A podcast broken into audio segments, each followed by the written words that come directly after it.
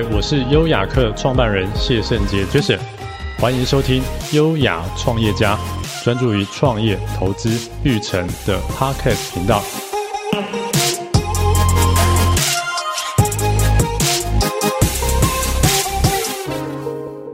嗨，我是优雅客创办人谢圣杰 Jason，欢迎收听优雅创业家，专注于创业、投资、育成的 Podcast 频道。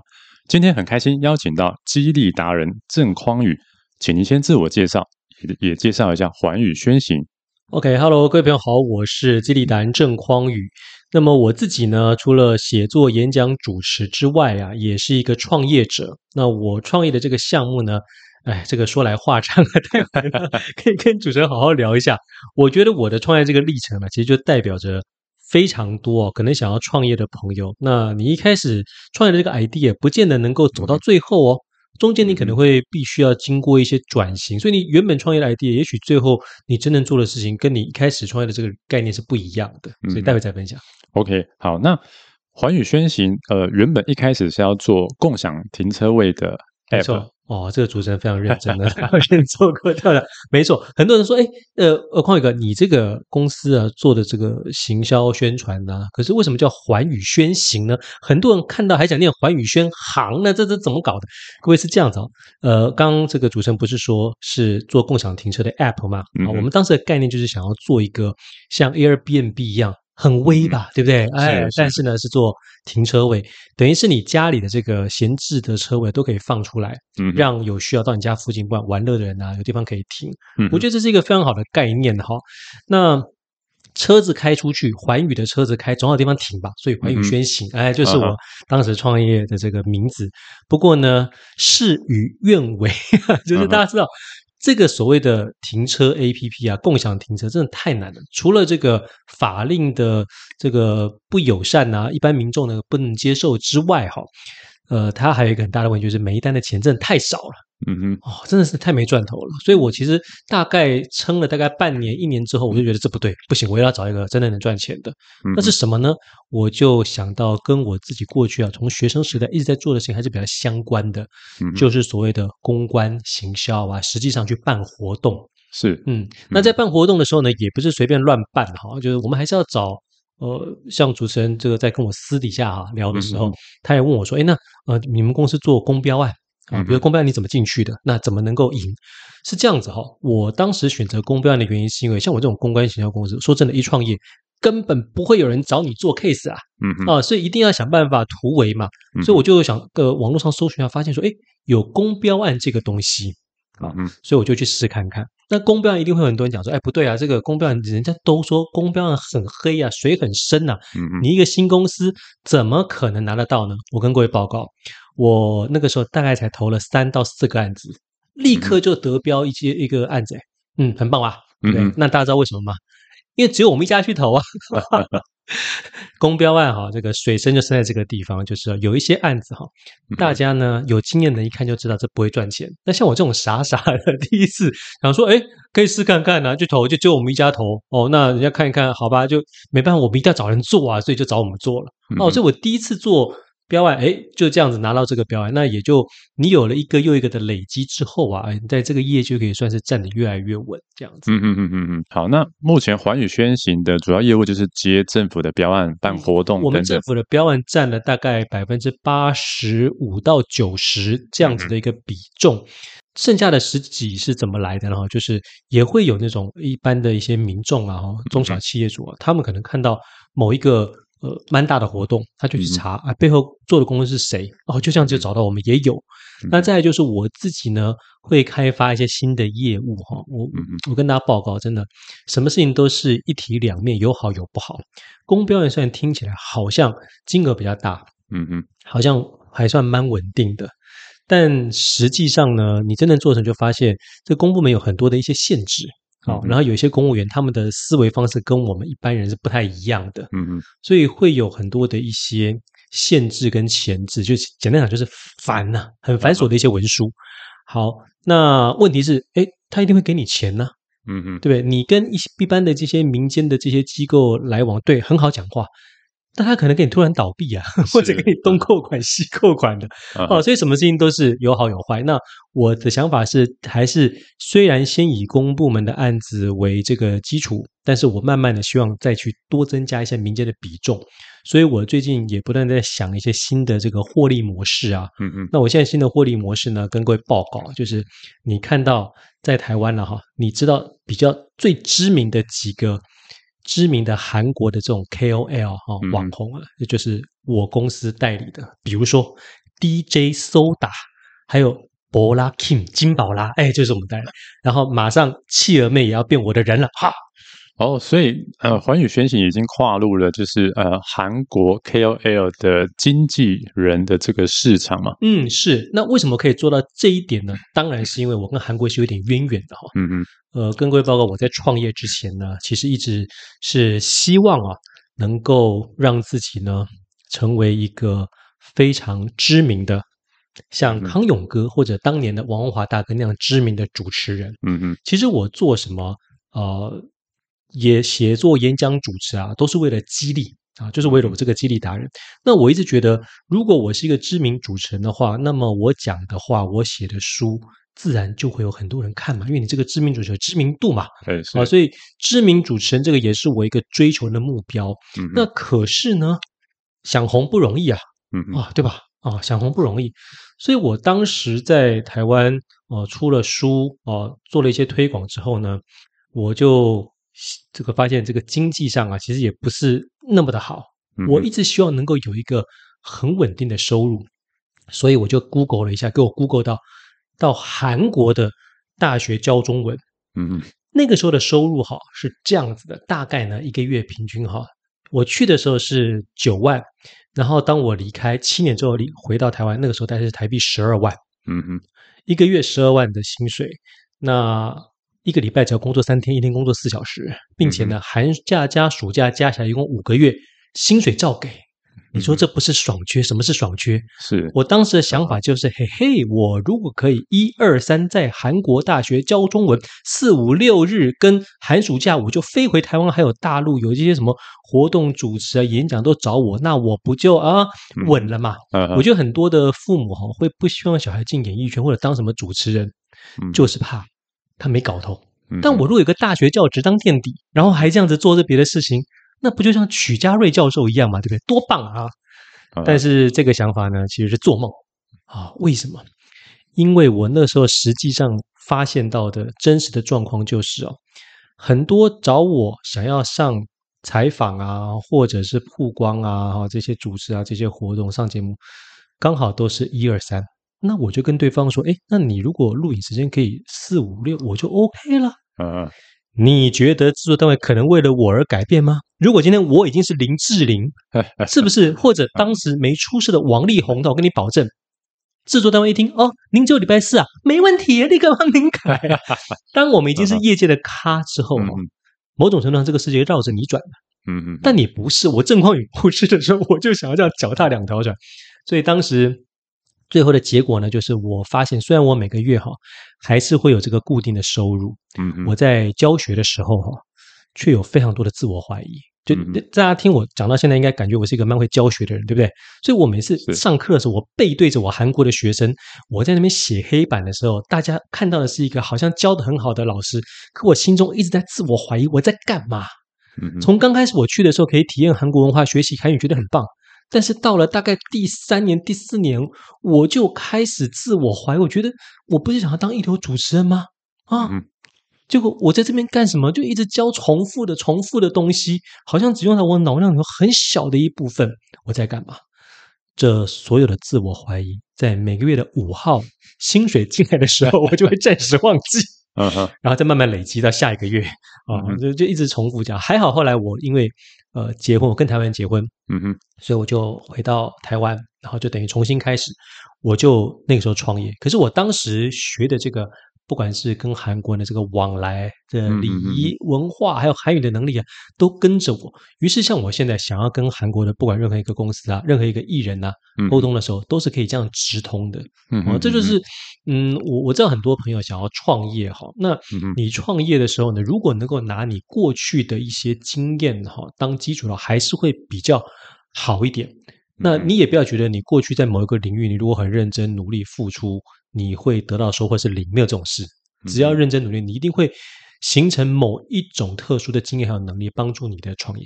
那环宇宣行就是说，希望能够在政府公标案的部门，呃，当然这部分持续的去做，嗯，但是另外一部分希望能够增加这个比重嘛，对，增加这个跟私人企业这个往来，然后获利的这个比重。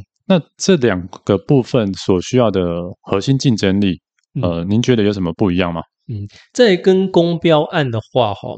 公部门他更加在乎的就是你的过去的时机跟累积，他看你有没有做过。嗯嗯，好，所以说我在做这个每一次案子的时候，我们都要做很好的一个算是记录嘛，嗯、对不对？好，那当然，呃，你实际上简报的能力呀，啊，或者说有相关的这个能力就非常重要。嗯、那我自己这几年做下来哈，我发现太单一的案子，其实我们也拿不到。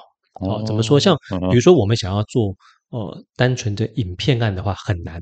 嗯嗯。可是如果它是一个综合性的，比如说呃，假设台北市政府，比如说卫生局啊，他想要推广所谓的心理健康月啊这样的一个活动，这个活动它可能就会要求又要我们呃制作一个这个动画啊，把这个核心的价值心理健康月到底是什么这个讲出来。嗯嗯。那还要呃办很多不同的讲座。嗯嗯，还要实际有展览，在这个展览上面呢，要请这些一般民间的一些工协会啊，长期专注在这个推动民众心理健康的这些单位来呃参展，跟民众实际互动，然后还要有课程，嗯嗯，甚至还要办一个记者会，然后还要有什么文宣品，那这种很综合性的，大家一听就皱眉头的 这种，觉得好繁杂的，哎，这就是我们的优势就来了。啊，因为我过去呢做过不同的事情，这些都是有涉略的。嗯嗯，那综合在一起就会成为我们的能力。尤其我们公司这这几年做很多跟双语、外语有关的，哎，这个就是我们的优势了嘛。是是，不断的累积。呃，你说像出版品，我自己以前出书嘛，哦，所以就是你把过去种种东西加起来，就成为我们在公部门这个部分竞争的这个优势啊。不过我还是要跟想要进的这个。做标案领域的朋友说哈，你一定还是会遭遇到非常多的挫折，是呃，即使你这个可能再厉害啊，但如果说你刚开始创业，你的公司比较小的话，那很抱歉，很多公部门他不会因为你的创意很好，他就把这案子给你，他还是要选择他们配合过的、熟悉的、资本额比较大的，在这个业界待的比较久的。这没办法。嗯、好，那刚才呃，您有分享你自己的创业历程，嗯，然后原本在韩国是呃比较安稳的教书，然后收入也不错，嗯，那后来就回到台湾开始创业，做自己呃主持，然后等等的各项工作。好，那呃，你呃，同时你也是亚洲第一的基地达人，这个这个怎么来的？这个当然是自封的。各位想要创业的朋友，这个。不要忘记自封啊，因为一开始的时候更不会有人理你，也不会有人管你，所以你一定要给自己一个，不管是自我肯定或自我的欺骗、嗯、催眠都好。嗯，对，那就像我们优雅客是最暖心的创业空间，是啊、哦，这也是我一开始创业的时候自己封的了。嗯，好、哦，那就一直持续到现在。是、哦、对，那所以亚洲第一激励达人，那创业家其实每天都必须面对许多的困难与挑战。是那。所以，创业家如何自我激励，好来面对每天的挫折与挑战，就非常重要。那您有什么建议给呃在收听的创业家呢？因为毕竟很多创业家遇到一些挫折，那可能心里非常的沮丧，很沉沉重。是这个有什么比较好的方法可以帮助这些创业家能够度过这些低潮，度过这些难关呢？嗯，对，我觉得在遇到这个所谓挫折跟低潮的时候，哈。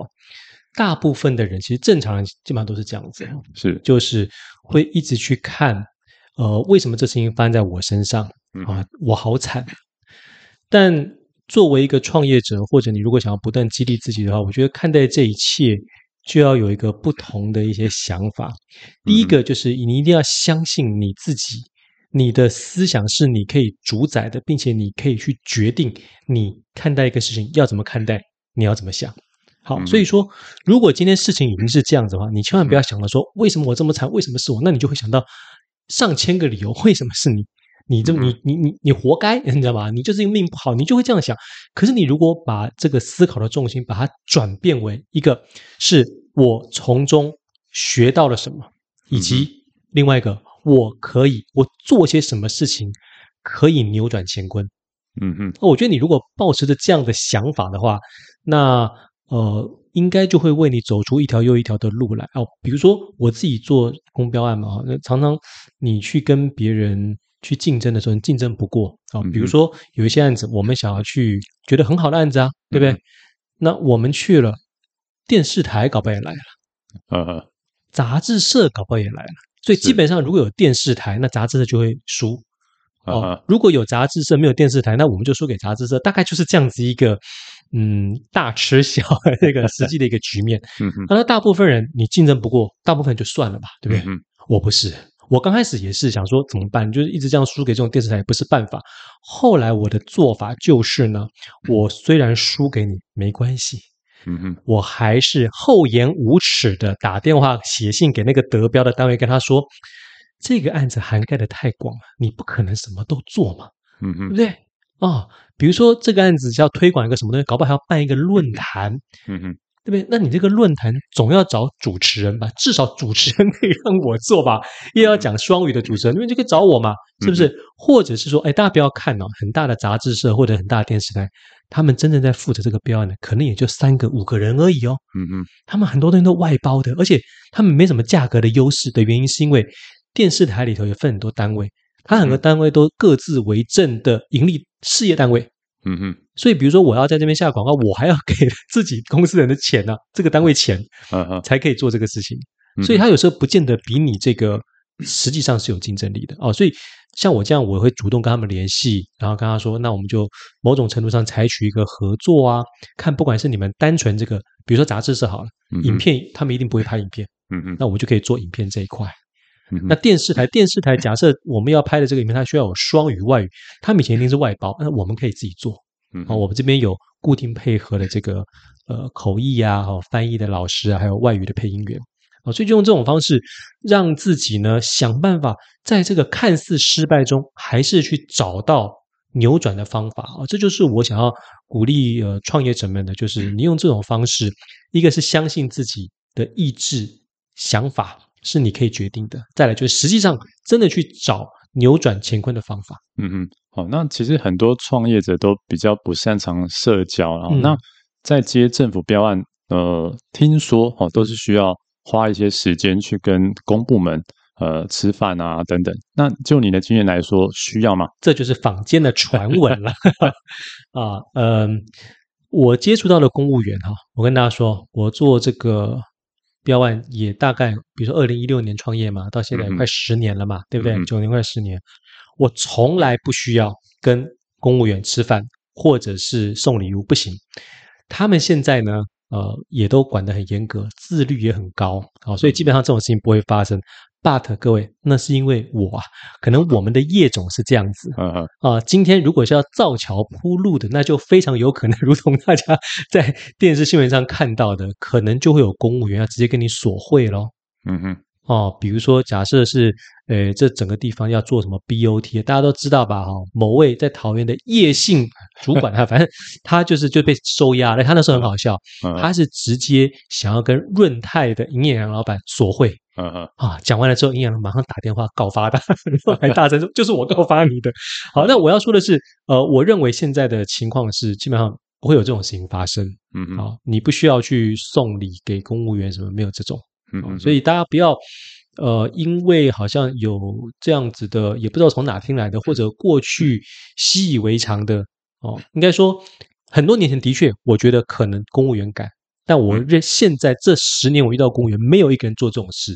那所以我们大家就还是真的就拿出这个实力来啊，并且我也不否认会有我刚才提到的，因为你公司新，你公司小。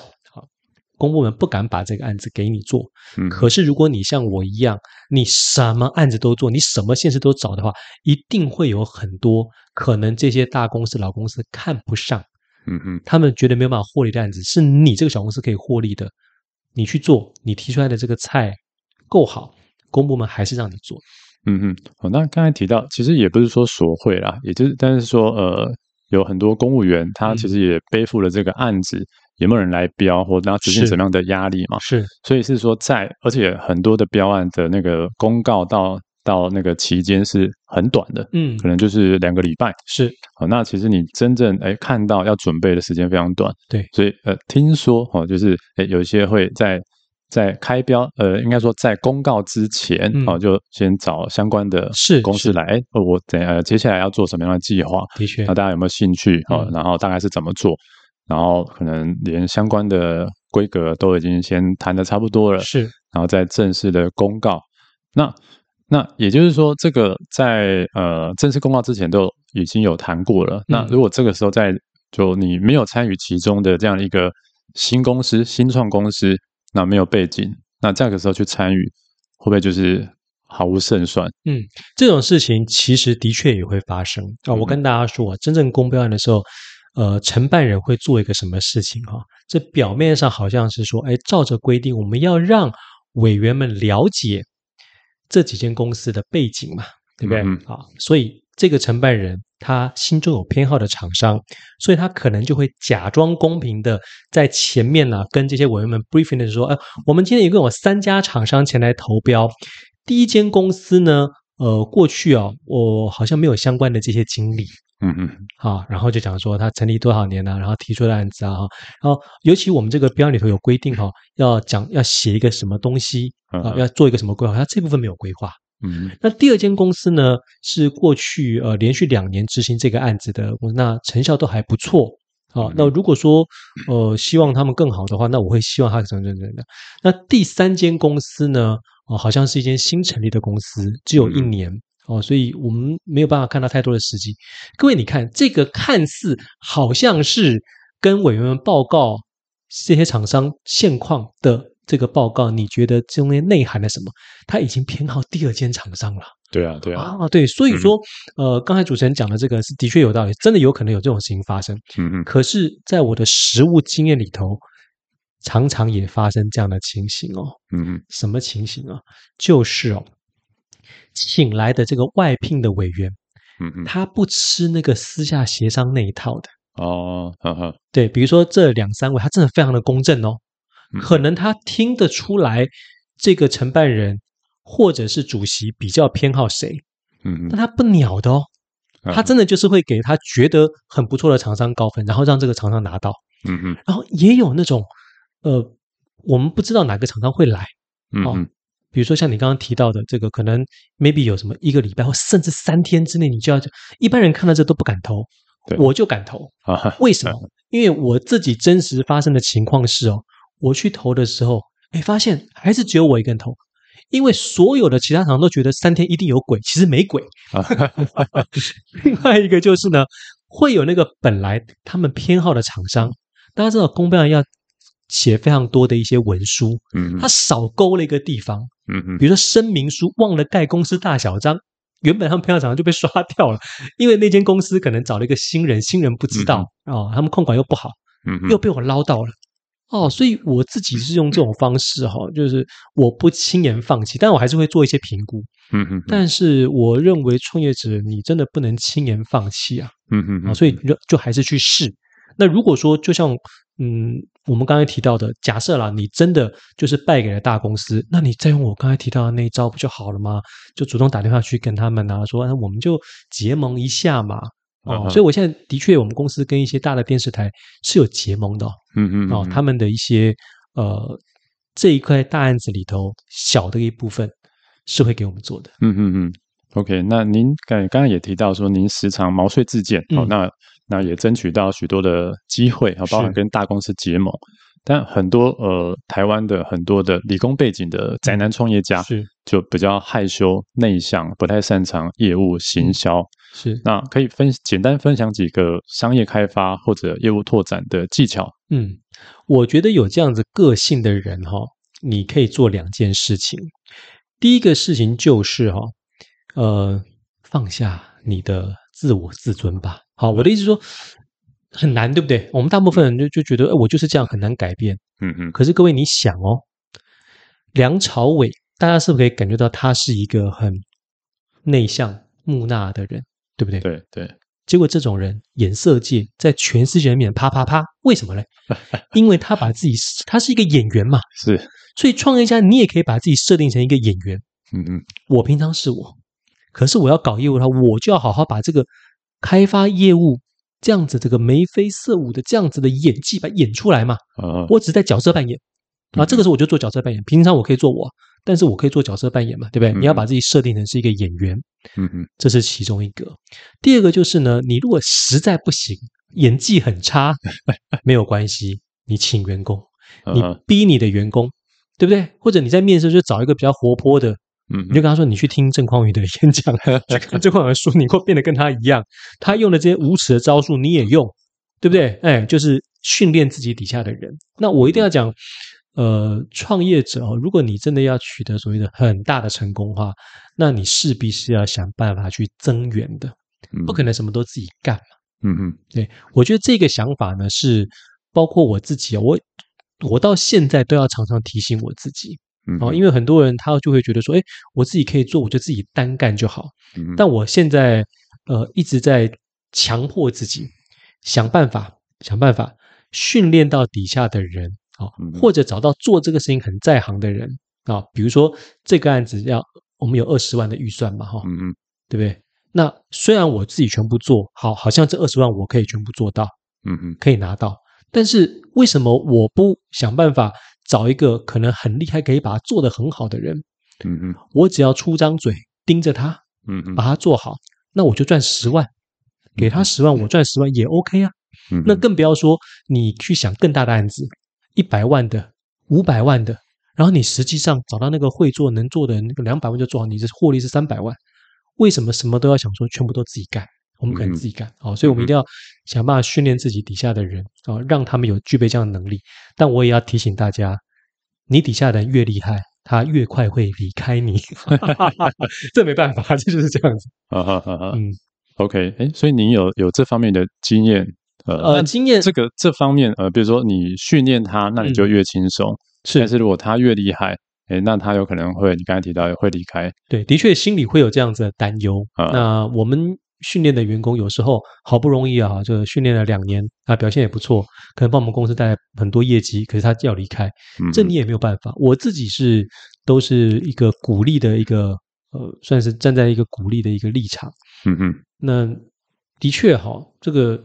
我们要想到你自己有这样的创业的心，那你训练的底下的人可能也有这样创业的心，甚至这个很优秀的人，他一进来就是想要在你身上学功夫，他希望自立的。嗯嗯嗯。啊，所以我觉得一方面你可以祝福他，嗯啊，又或者他可以开创另外一个业，你可以投资他，都 OK。嗯嗯嗯。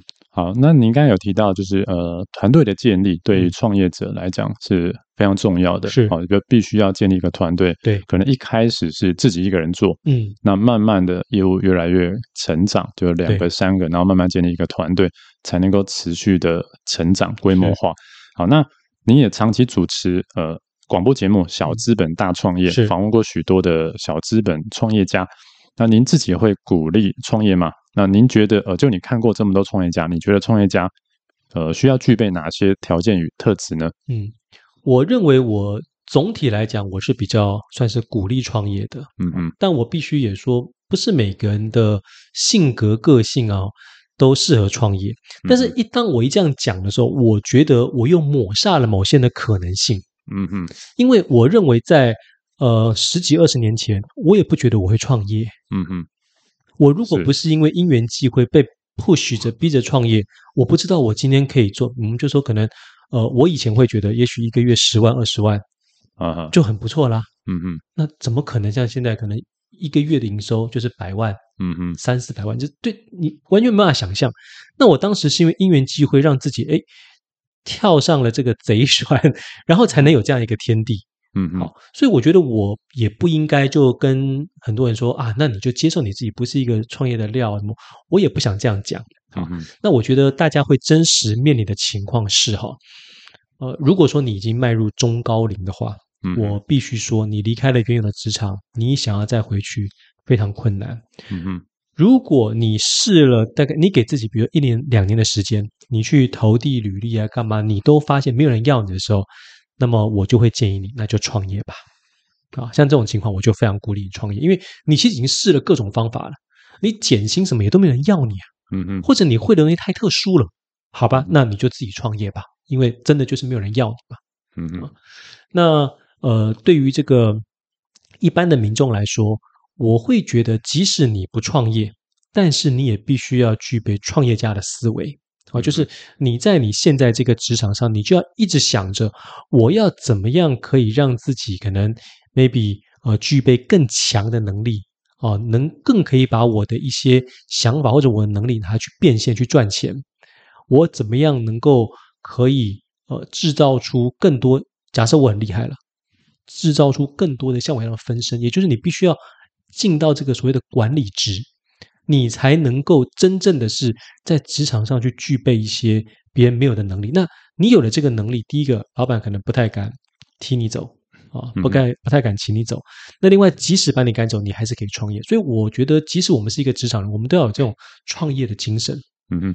不过实务上，中高龄创业者应该是比较少数了，因为中高龄的。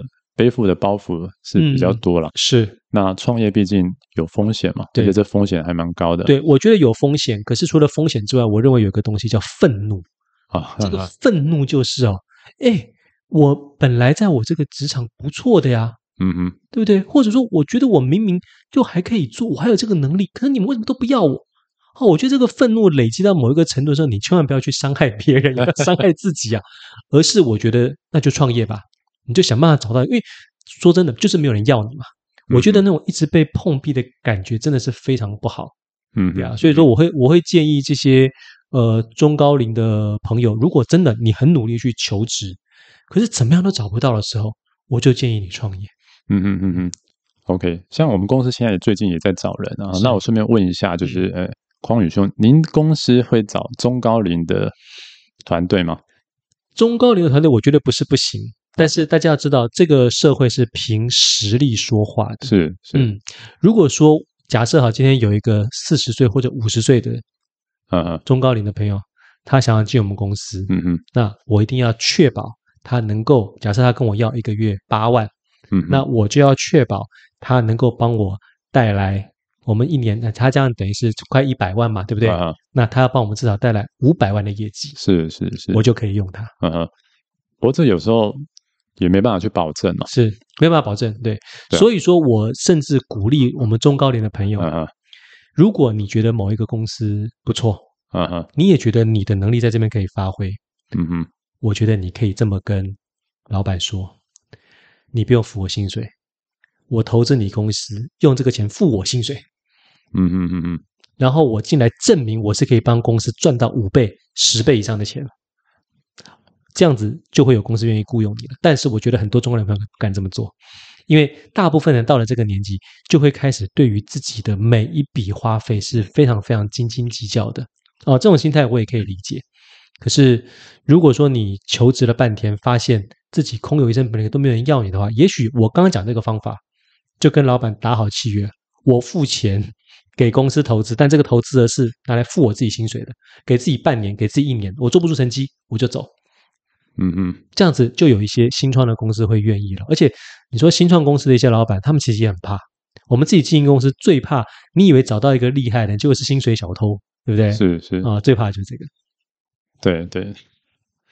哦，我刚刚讲这个方法，其实也适用于各位。你如果想要这个去别的国家工作，啊、你想要去投资名的话，你就用这个方式跟对方讲说：“我投资你公司，但这个公司是我的薪水，就这个钱是我的薪水。嗯”那这样子，一些海外的公司也会愿意。然后你在你真正到了那个国家之后，你自然如果够努力，会有很多的机会。所以可能两年之后，你就有机会申请取得在当地的这种身份证。哦！大家听这个节目的优惠啊，是有这一招的啊！这个是每个国家吗？还是几乎韩国？几乎每个国家对。啊啊啊啊！哦，OK OK，好那。您曾经在韩国大学教中文，是呃，长达七年，所以对韩国市场呃算是非常的熟悉。对，好，那您觉得韩国市场跟台湾市场有什么主要的差异呢？那如果有新创团队，那想要进军到韩国市场，那来请教你说，哎，那这个嗯，韩国市场的文化上面有什么不同呢？那你会给他什么建议呢？嗯，我觉得韩国的这个市场，就韩国人虽然长得好像跟我们有点像哦，但是是 真的是蛮不一样的。然后韩国的文化，我必须说，的确就是蛮排外的啊，真的是蛮排外的。所以你一间公司想要在那个地方做大，一个外来的公司，我真的觉得非常困难。嗯嗯。那所以最好的方法是什么呢？当然是呃，用一之力以制夷，就以夷制夷嘛哈。就你必须还是要组建这个当地的这个团队。啊，然后你可能也是可以以就是以一个领导者的角度去给他们一些建议啊，希望他们朝着你的方向去加一些你要的元素。但是真正的这个经营管理，我认为还是不要都是从你自己国家从台湾带去的这种空降部队，那行不通的，就是一定要用当地的人。好，那韩国人很多是是跟你做生意的时候，就是自己人他就比较相信，嗯嗯。好，那台湾人的话，呃，我觉得还是会有一点隔阂啊，这非常困难。那呃，但是韩国人呢，他们自己团结到不仅在国内团结，他们出了国也非常团结。嗯嗯，好，所以我觉得韩国真的是一个算是很会做生意的一个民族啊。那所以我会建议大家，这个韩国的市场啊，如果要进去的话，真的还是以夷之力，以夷之力以制夷吧。OK，好，那。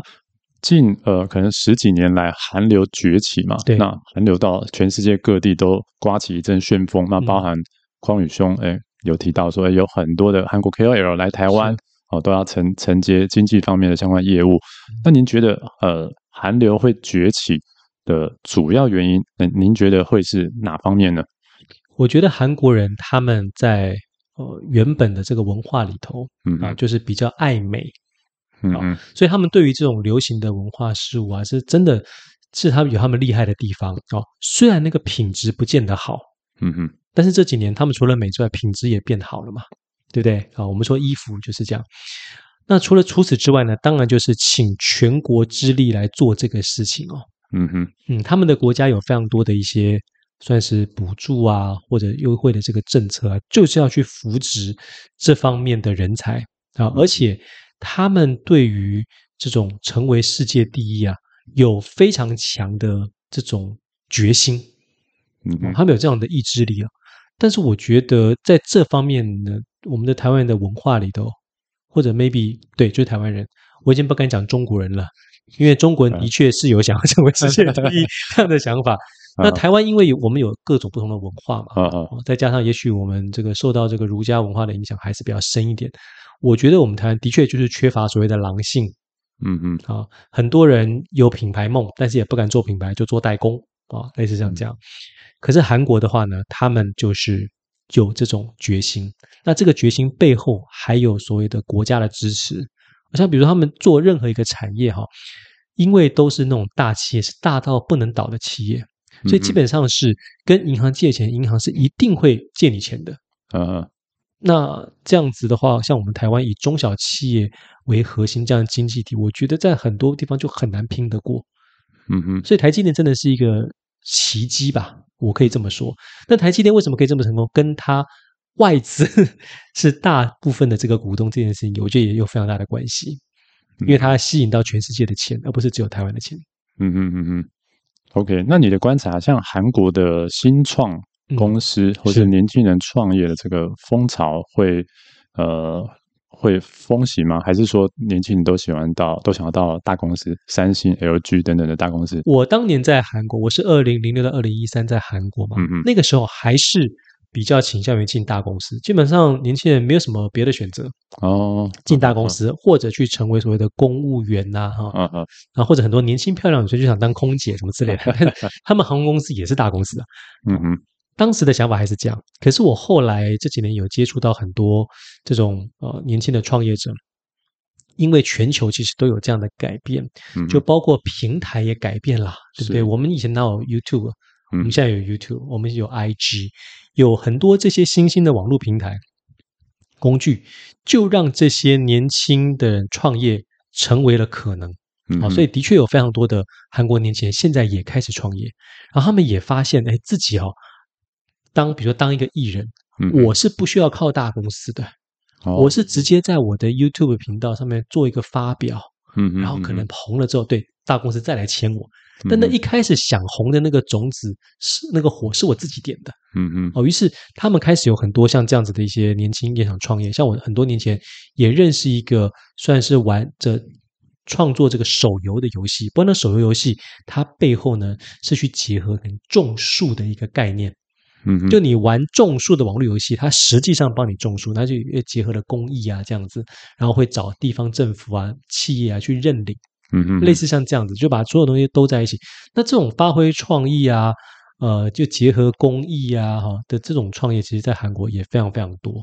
哦，所以呃，韩国这几年我觉得是有改变了，就很多的一些这个中小企业啊，也都开始慢慢的崛起。好，那我们接下来聊一下，就是呃，您去年有参选台北市长，是是是。那参选台北市长需要缴交一百五十万的保证金，嗯。可以分享一下当初为什么决定参选台北市长吗？那有我，我先问一下主持人，一百五十万你觉得多吗？我觉得多啊，是啊，其实不少啊，对不对？但是如果可以像四年前的吴二阳先生一样的话，一百五十万太少了，对吧？但是不是每个人都有吴二阳的命？我要跟大家说，我先跟大家讲一下哈，大概再过三年吧，不又要再选一次市长嘛，对不对？又要再登记一次？不不不，我跟大家保证。那个时候绝对不会再出现十二名这么多的参选人。怎么说？我认为四年前呢，呃，吴鄂阳的参选，去鼓励到非常多的人觉得，哎，那我也不错，我也可以啊。嗯，我如果可以像吴鄂阳那样子，我只花了一百五十万保证，其他一毛钱都不出，但是可以有这么好的媒体曝光效益。嗯哼，那么是不是，比如说以我自己而言好了，哈哈。假设我有像吴阳那样曝光效益，好，那虽然我花了一百五十万，可是这是一个非常好的宣传费啊。嗯哼，未来不管是这个尾牙啊，过年啊要唱歌找我去 啊，然后很多演讲也找我去，嗯，对不对？很快这一百五十万全部赚回来，开的课程对不对？就都会有人来上，因为有知道这么好的效益，那你就觉得这一百五十万很便宜，是好，所以我觉得呃去年呢会有十二个，另外九个人参选，大概就是这样，觉得哎可以创造跟他一样的效益。But，你就太嫩了嘛！Uh huh. 真实你会遇到的情况就是，我必须说，每个人都有他的运。是吴阳先生就是有那个运。嗯嗯，他当时呢，能够跟其他的啊、呃、三位、四位一起，是因为那年只有五个人参选呢，所以媒体就可以假装公平说，哦，我们就请五位参选一起来，因为人少。嗯嗯，但是当去年一共有十二位的时候，媒体就直接忽略其他的九位。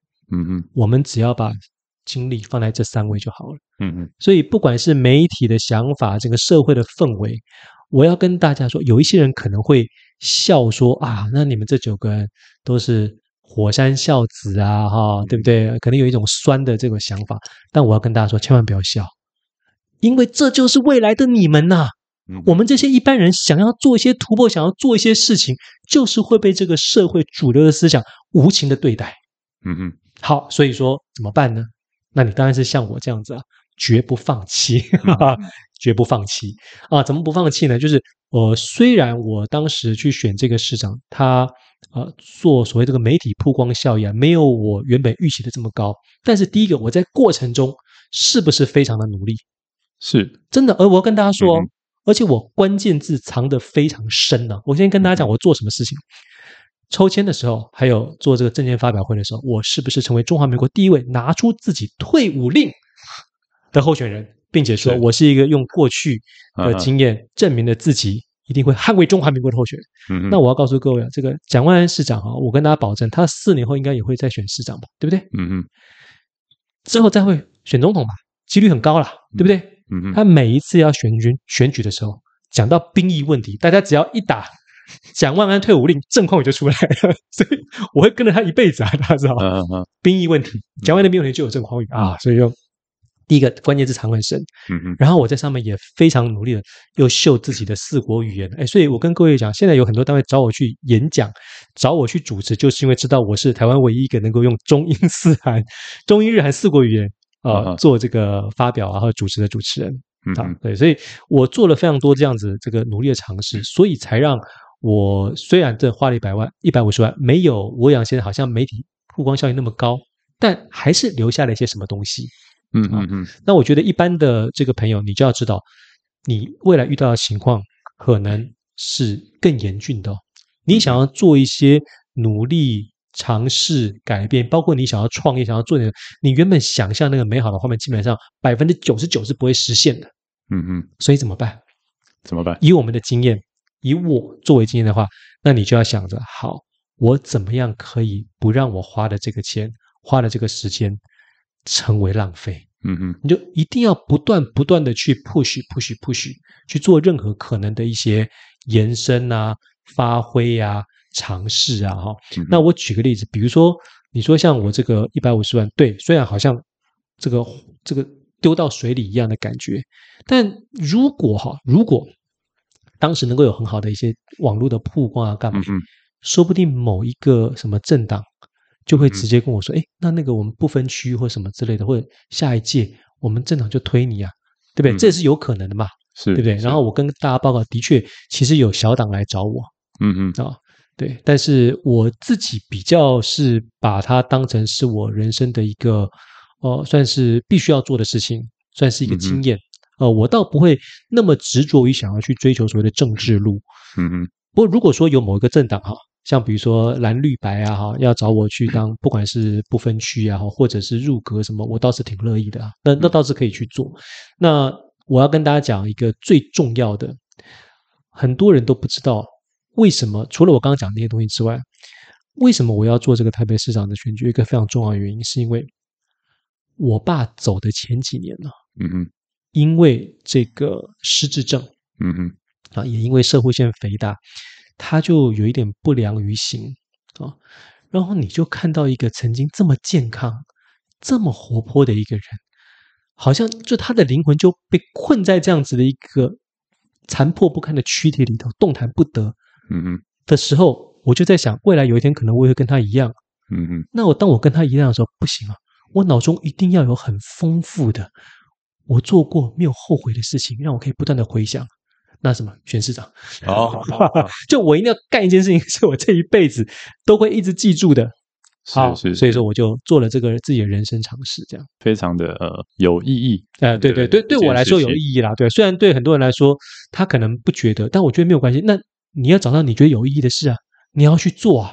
嗯嗯嗯，对啊，而且即使是很多人都说。会什么失败什么？但你如果能够在从中找到自己的意义，我觉得你就该去做。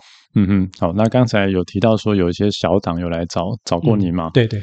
如果因为像那个蓝白现在还没有总统、副总统候选人要宣布嘛？是是那如果柯文哲来找你说，哎、嗯，要不要当担任副总统候选人？你会答应吗？我会跟我太太考量，就是讨论过之后。希望取得他的同意之后，那就同意。对，但而且因为因为我太太还蛮喜欢柯文哲的，所以我觉得那个。但是哈，我我觉得我、嗯、大部分的民众哈，呃，讲到选举这件事情，其实大家像比如说我的家人呢，可能都都不愿意嘛，不支持的原因是因为都觉得政治是一滩脏水，是就觉得你如果去选举了，嗯嗯，就会有人很多人开始往你身上泼粪。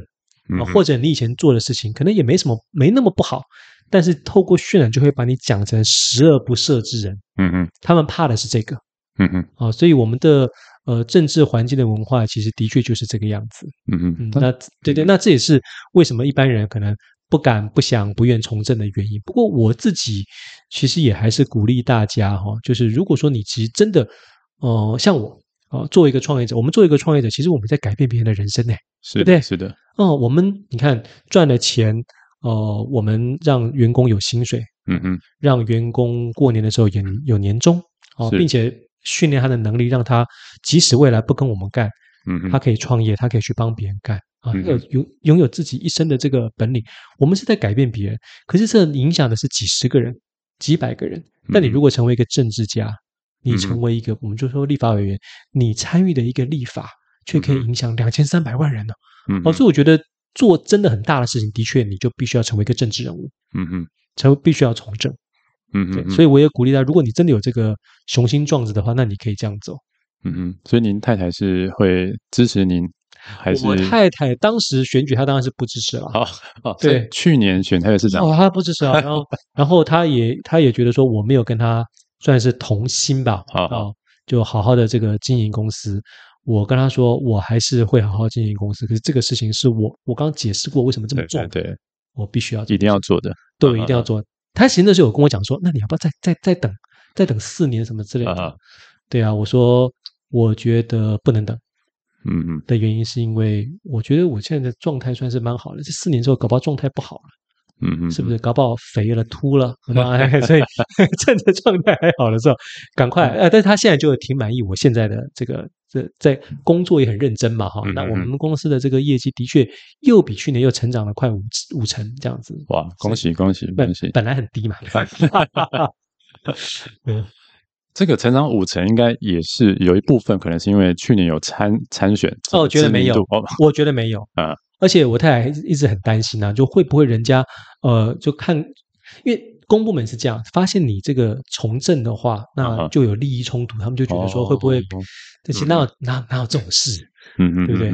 对啊。不过我这边我倒是要跟大家分享一个想法哦，就是很多人觉得说啊，这个呃，比如说什么竞选失利啊什么，你知道我的想法什么吗？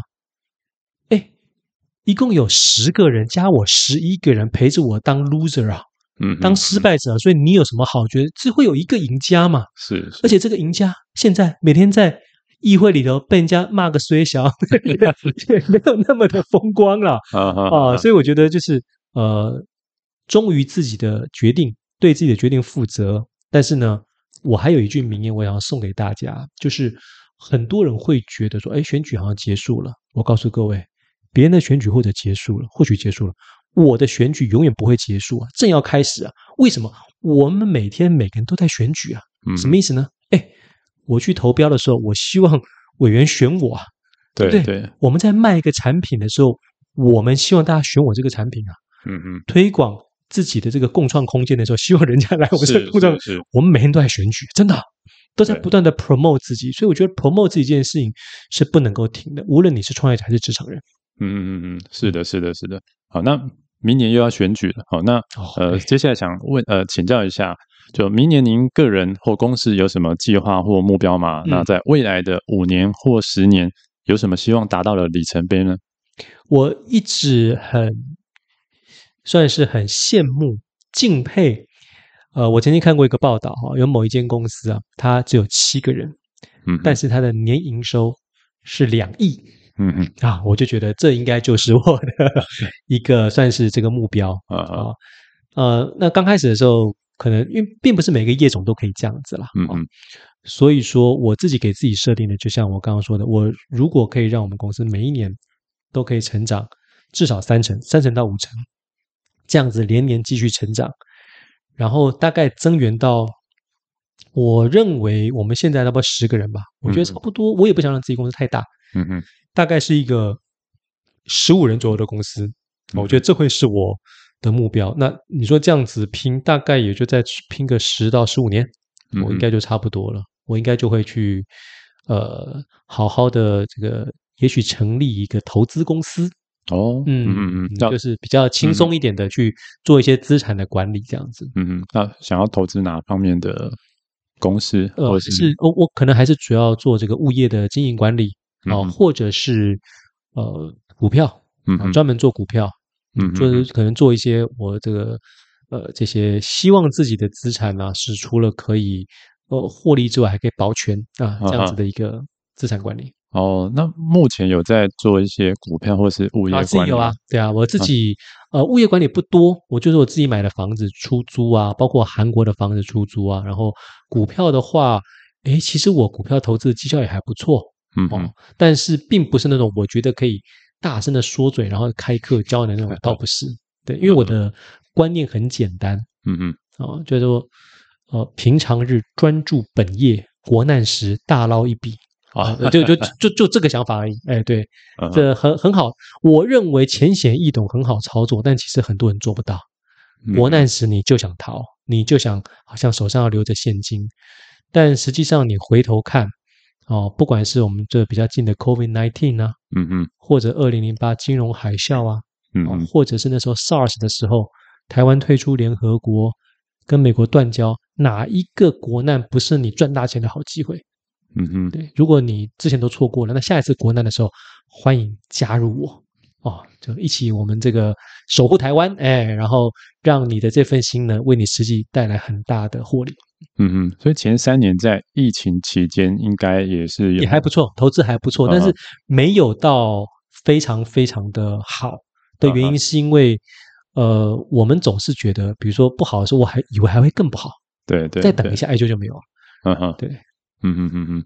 OK，那目前已经进入到后疫情时代，是那有目前有比较看好哪一些产业吗？嗯，现在大家当然都去追什么所谓的什么 AI 呀、啊，对不对？嗯嗯嗯。那我自己呢是觉得，呃，旅游观光还不错。嗯嗯。如果说大家像我一样，可能有在呃，比如说五 maybe 五个月前啊，如果有买的话，那应该是获利是蛮不错的。嗯，不管是旅游的，类似像什么雄狮啊，或者航空像华航什么，嗯，好像都还不错。是是是，我看华航是从七点五块，对不对？到现在呃二十二十好几了。那我是下来，比如十五六的时候有有买一些。啊啊啊！哇，厉害厉害厉害！其实其实不厉害，华航更早更早，在我学生时代的时候，它都三十几块的。啊啊啊！对，啊啊！所以现在算是它的很低的时候。好，那最后一个问题，因为我们是专注于创业投资育成的 Podcast 频道，那是否可以请您给想创业者或已创业者一些鼓励与建议呢？嗯，我对于创业者的鼓励和建议就是，好好思考一下，就是我们自己手边的能力啊，还有筹码是什么？哦，不要轻易的去想说天外飞来一个想法，然后你就去做，那通常会容易失败。还是以我们自己的一些呃能力啊、经验当基础，我觉得是比较好的。但是也不要让这个成为你一个思想的前置。就是如果你有一个很好的想法，然后你可以去找到很好的人、很厉害的人跟你一起合作，或者为你所用，那你一样是可以做这件事情。哦，只是在这个做的过程之中，我觉得我们的反应力、应变力还是要快一点。一发现不对劲，没搞头。你就赶快转吧，啊，千万不要死撑活撑。你心里明明知道不可能，你还一直撑，那就不对了。对，那像关于刚才真呃那个您提到的这个，呃，其实我自己的想法是说，大概每个项目大概呃看个半年到一年，嗯，哦，就大概可以判断说这个题目适不适合你。是，哦，倒不是说这个题目好不好，而是每个人。有每个人适合的题目，对。那如果不适合这个题目不适合你，哎，那就可以换另外一个题目，嗯，更适合的题目是。那这个也 echo 一下刚才您所提到，就是哎，这个题目要跟你自身的资源对好做结合，是好，这样才有加分到。那跟你自身的兴趣对啊，当然刚刚更重要的是说这个市场是有这个需求的，对啊，这三者做结合，好，那。然后持续不断的去呃调整你的题目，或是调整你的目标市场，嗯，然后直到找到一个最适合你做的题目，是，然后再开始去呃规模化、团队建立啊、嗯、等等。对，好，那最后还有没有什么要补充的？我、哦、没有什么要补充的。我觉得呃，最近访问我的。我认为最好的节目，让我最畅所欲言的 就是优雅创业家啊、呃！对，所以我也鼓励这个大家，如果有听到这一集，然后你是已经在创业或者想创业的朋友，想创业的朋友可以多多收听，已经创业的朋友欢迎上来分享。嗯，OK，好，那谢谢曾匡宇，感谢收听优雅创业家，谢谢。创业有兴趣或有相关问题，欢迎私讯我与与我们联系，谢谢，好，谢谢大家，谢谢。